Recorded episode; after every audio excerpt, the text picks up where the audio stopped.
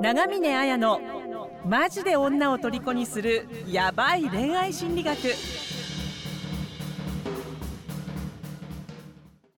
こんにちは、長峰彩です。こんにちは、村山です。この番組では愛する女性のヒーローに変化、成長するための本質的なアドバイスをします。プロフィール欄の LINE から具体的な復縁、恋愛のノウハウを無料でプレゼントしているので、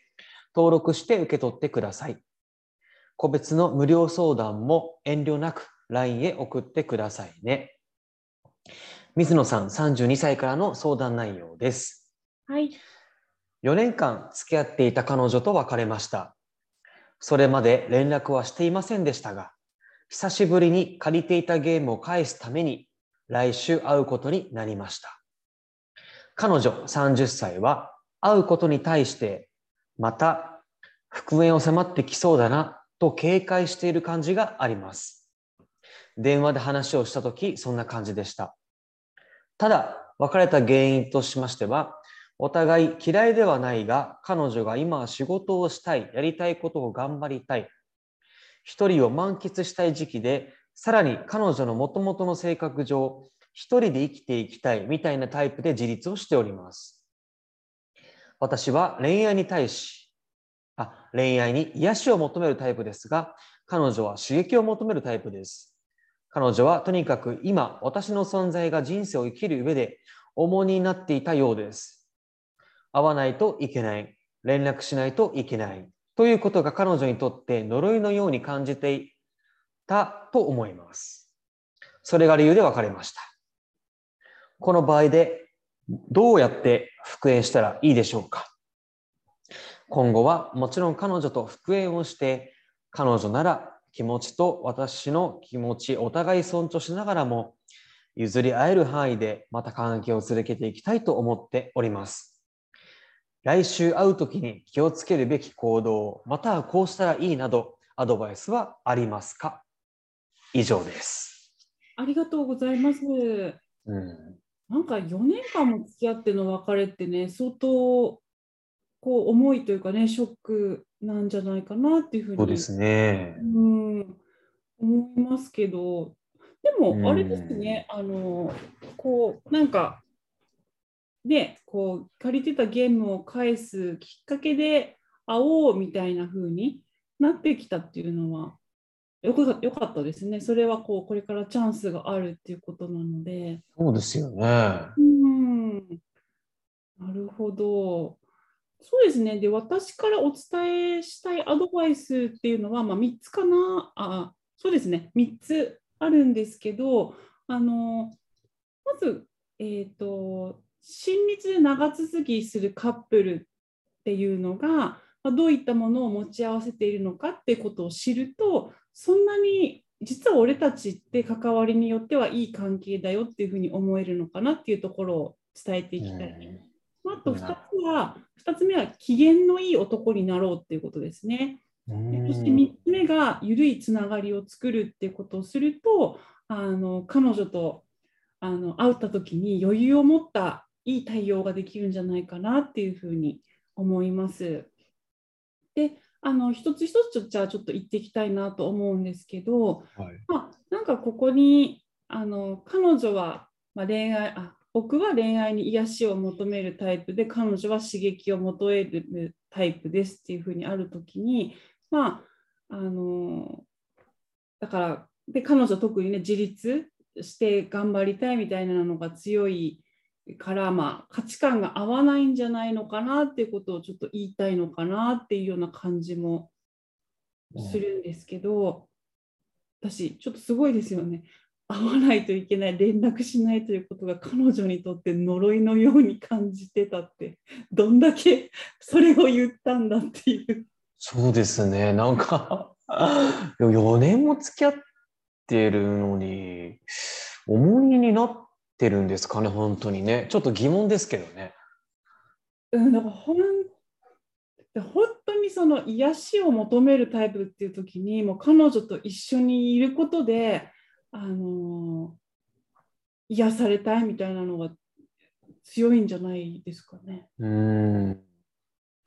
まあ、も4年 ,4 年も続いたっていうことではあるからあの悪いことではないとは思うんですけど、ね、まあ、ちょっとやりすぎたんでしょうね本当に。うん本当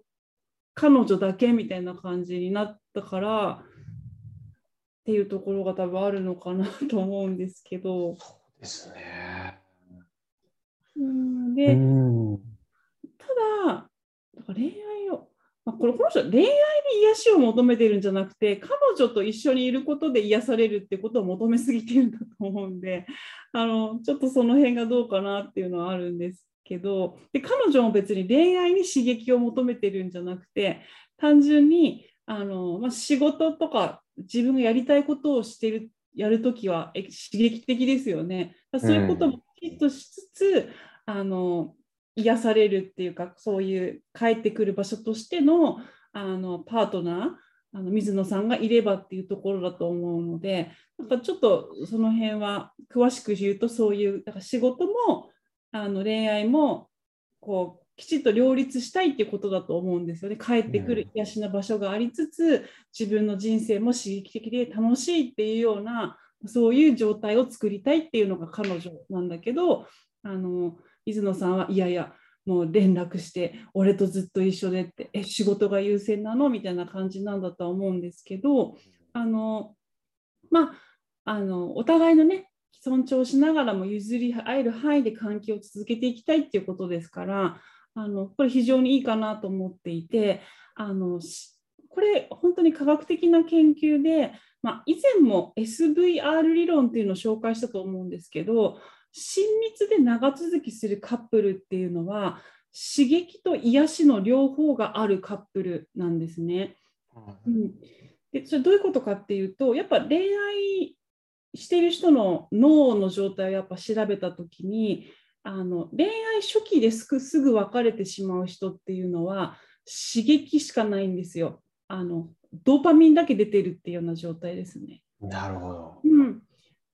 でそれがちょっと落ち着いてくるとあの同じ価値観を共有するっていうことで一緒だっていうことでつながってるっていうオキシトシンっていう愛とあのつながりのホルモンっていうのが出る。だからオキシトシンだけあるっていう状態になるとそれでもなんかそうするとなんかこうマンネリ化してっちゃうみたいなところがあるんですけどあれじゃあこの長続きしてるこのカップルたちの脳ってどんな感じなのかなっていうのを調べたらこの刺激のドーパミンとこの癒しこの愛と絆のホルモンのオキシトシン両方が出てるってことが分かってるんですね。なるほど。うんうん、だからあの大事なのがあのこうなんていうのかな癒されている私たちっていつも一緒だよねっていうふうに安心するような居場所を持っておくのも大事だしあとはやっぱりその仕事を応援してくれるとかあの私がやりたいことを尊重してやらせてくれるとか俺も俺であの新しい仲間とあのすごく世界を広げているとかなんかこういうことをあのが日々の楽しみになってて楽しいみたいなやっぱその両方が新鮮新鮮さがいつもそこに吹き込まれているってことがすごくあの大事だしもちろん2人で刺激的なことにチャレンジしてみるっていうことも新しいあのことに2人でトライしてみるっていうのもいいと思うんですけどだからこういうことが大事なのであのただいつも一緒にずっと一緒にとかっていうつながってたいだけだと良くないっていうのがあるからだからあの刺激と癒しの両方だから彼女と俺求めてるものが違うっていう時にあのそれが両方あるってことはすごく長続きするカップルの秘訣だからあの、まあ、そういうふうな感じでやっていってほしいなっていう感じですね。そうですね。うん。ありますか？僕ですか？はい。うん。僕からはそうですね、なんかアドバイス的なものではないんですけど、なんかこの相談文を読んでてちょっと違和感がすごく感じてたんですよね。うん、なんかうん彼女は一人で生きていきたいみたいなタイプって本当なのかなって思うしだったら4年も付き合ってないでしょうって思うし今は仕事頑張りたいってただの別れ文句なんじゃないかなって僕は思ってて要は別れるための口実みたいな。まあ、もちろん仕事頑張りたいんだけど別に仕事頑張りたいからじゃあ一人でずっといたいかって多分本根本は別にそこではではないだろうなって思うし、うん、刺激を求めるタイプって書いてるけど本当って僕思いますけどね。本当にそうなのって。別にじゃあ仮に刺激を求めるタイプでも、まあ、それはそれでよしいいんですけどじゃあ必ずそういう相手じゃなきゃいけないかって言ったら別に僕はそういうタイプでもあのそういうとは言い切れないと思うし、うん。彼女の言ってることなんか真に受けすしすぎてるというかうーんその言葉を鵜呑みにしすぎている感もちょっとあるのかなって思ったんですよね。うーん。なんかこの今の村山さんの話で思ったのがこれうん彼女が言ったことを真に受けてるっていうよりかは、うんその男側の勝手な解釈なんじゃないかなと思ってであ私このど。手のことよく聞くなって今思い出したのがだからその彼女が本当にあの一人で生きていきたいっていうタイプっていうのって本当にそんなこと彼女って思うのかなっていう時にうん。あの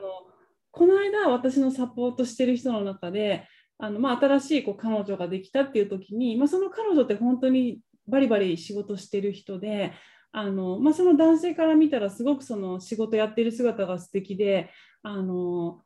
だから好きになったっていうふうに言ってたんですけどでも彼女曰く今まで付き合ってきた男の人って初めはいいんだけど最終的に自分が仕事とか頑張ってるとあの一人で生きていけるタイプだよねっていうふうに、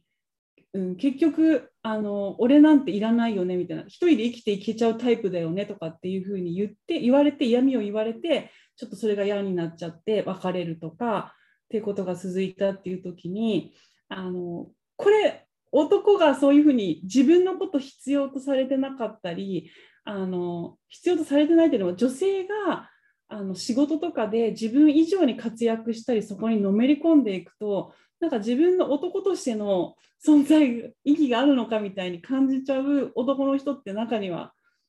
やっぱこんな時代でもいるっていうかあのそれは面白いことに結婚相談所のお友達のちかさんって、ね、たまに出てくれる人が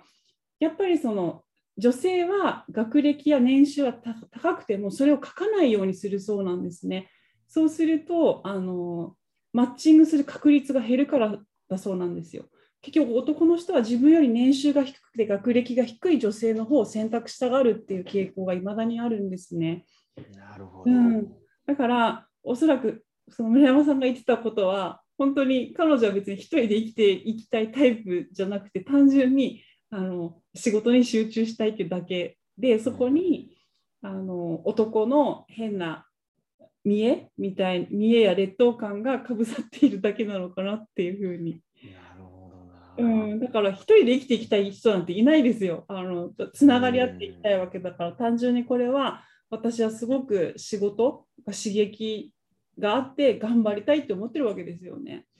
そうですうん恋愛に刺激を求めてるんじゃなくて単純に仕事頑張ってあのテンション上げていきたいだけなんだよっていう感じだと思うんですけど。そうですね。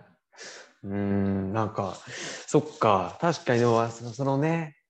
なんか男性の思い込み、気持ちは分からんでも、うん、分からんでもないけど、まあ確かにね、そこはもう、なんか今の時代だったらね、なんか別に男だから女だからっていうのはもう、そこまで考える必要はなないですけどね。うん。いやでも本当その通りですよ。ひ一人で生きていきたいみたいなタイプ、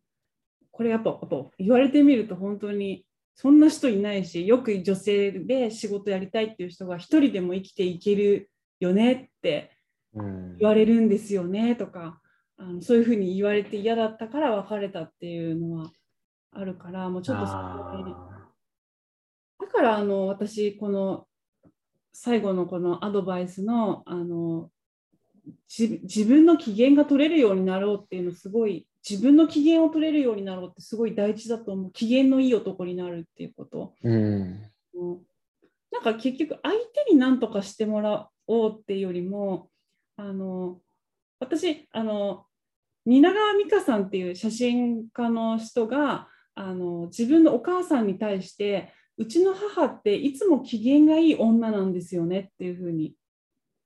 言ってたんですよ。いつも機嫌のいい女っていいなって思ったし、あとみやぞんがあの自分の機嫌は自分で取るっていうふうなことを言ってて、あのだからじゃあそれってどういうことなのかっていうと、まあ、機嫌の反対ってまあ不機不機嫌ってことだからストレスだから辛いとかイライラするとかある意味劣等感ですよね。彼女はなんか俺を俺よりも仕事をみたいな感じだけど、まあ、そういった自分の不機嫌な状態を自分で解消できるだからいつも自分が機嫌がいい状態に持っていける人ってすごく一緒にいていやすいなっていうふうに思うんですよね。うん。もしなんかそうなれるってすごくいいなっていうふうに思うからあのなんかこういうふうな劣等感を抱いちゃった時とかにこう自分なりの機嫌の取り方自分をこう自分の機嫌を取ってあげるっていうことが習慣になるとあのすごくいいんじゃないかなって。どうしてもこう相手の人に愚痴を言ったりだとか、うん。一緒に言ってくれたりとかっていうのもしちゃいがちなんだけどある程度自分で自分の機嫌を取ることは可能だと思うんですよね。うんうん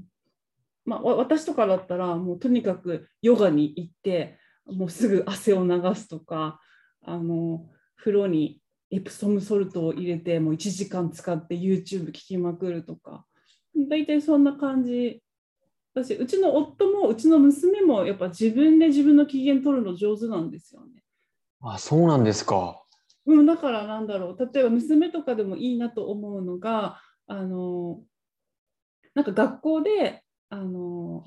や遊ぶ約束したけど断られちゃったみたいなことがある時にもあのまあ今日ちょっと今週はあのアニメ月アニメ週間にしようかなとかあんあんまりいちいち気にしないっていうか、うん、こう私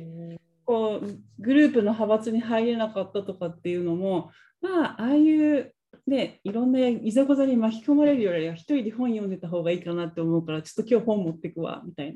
な、う。そういうん感じでこうやってるのであこういう態度ってすごくいいなって思うんですよねじ自分で自分を機嫌いい状態に持っていけるっていうかうんうそうするとうまくいくんじゃないかなって思うんですけどね。ん。なるほど。はい。っていうことをちょっとするといいかなっていう長くなっちゃうんですけど、はい。はい。ぜひ実践してもらいたいですね。はい。というふうに思います。じゃあ今日はこんな感じで終わっていきますね。あのぜひ自分ので自分の機嫌を取れるような男になって余裕を持っていってください。はい。頑張ってください。ありがとうございました。はい。ありがとうございました。婚活復縁成功のための電子書籍を完全無料でプレゼントしています。番組エピソード欄から LINE 登録してぜひ受け取ってくださいね。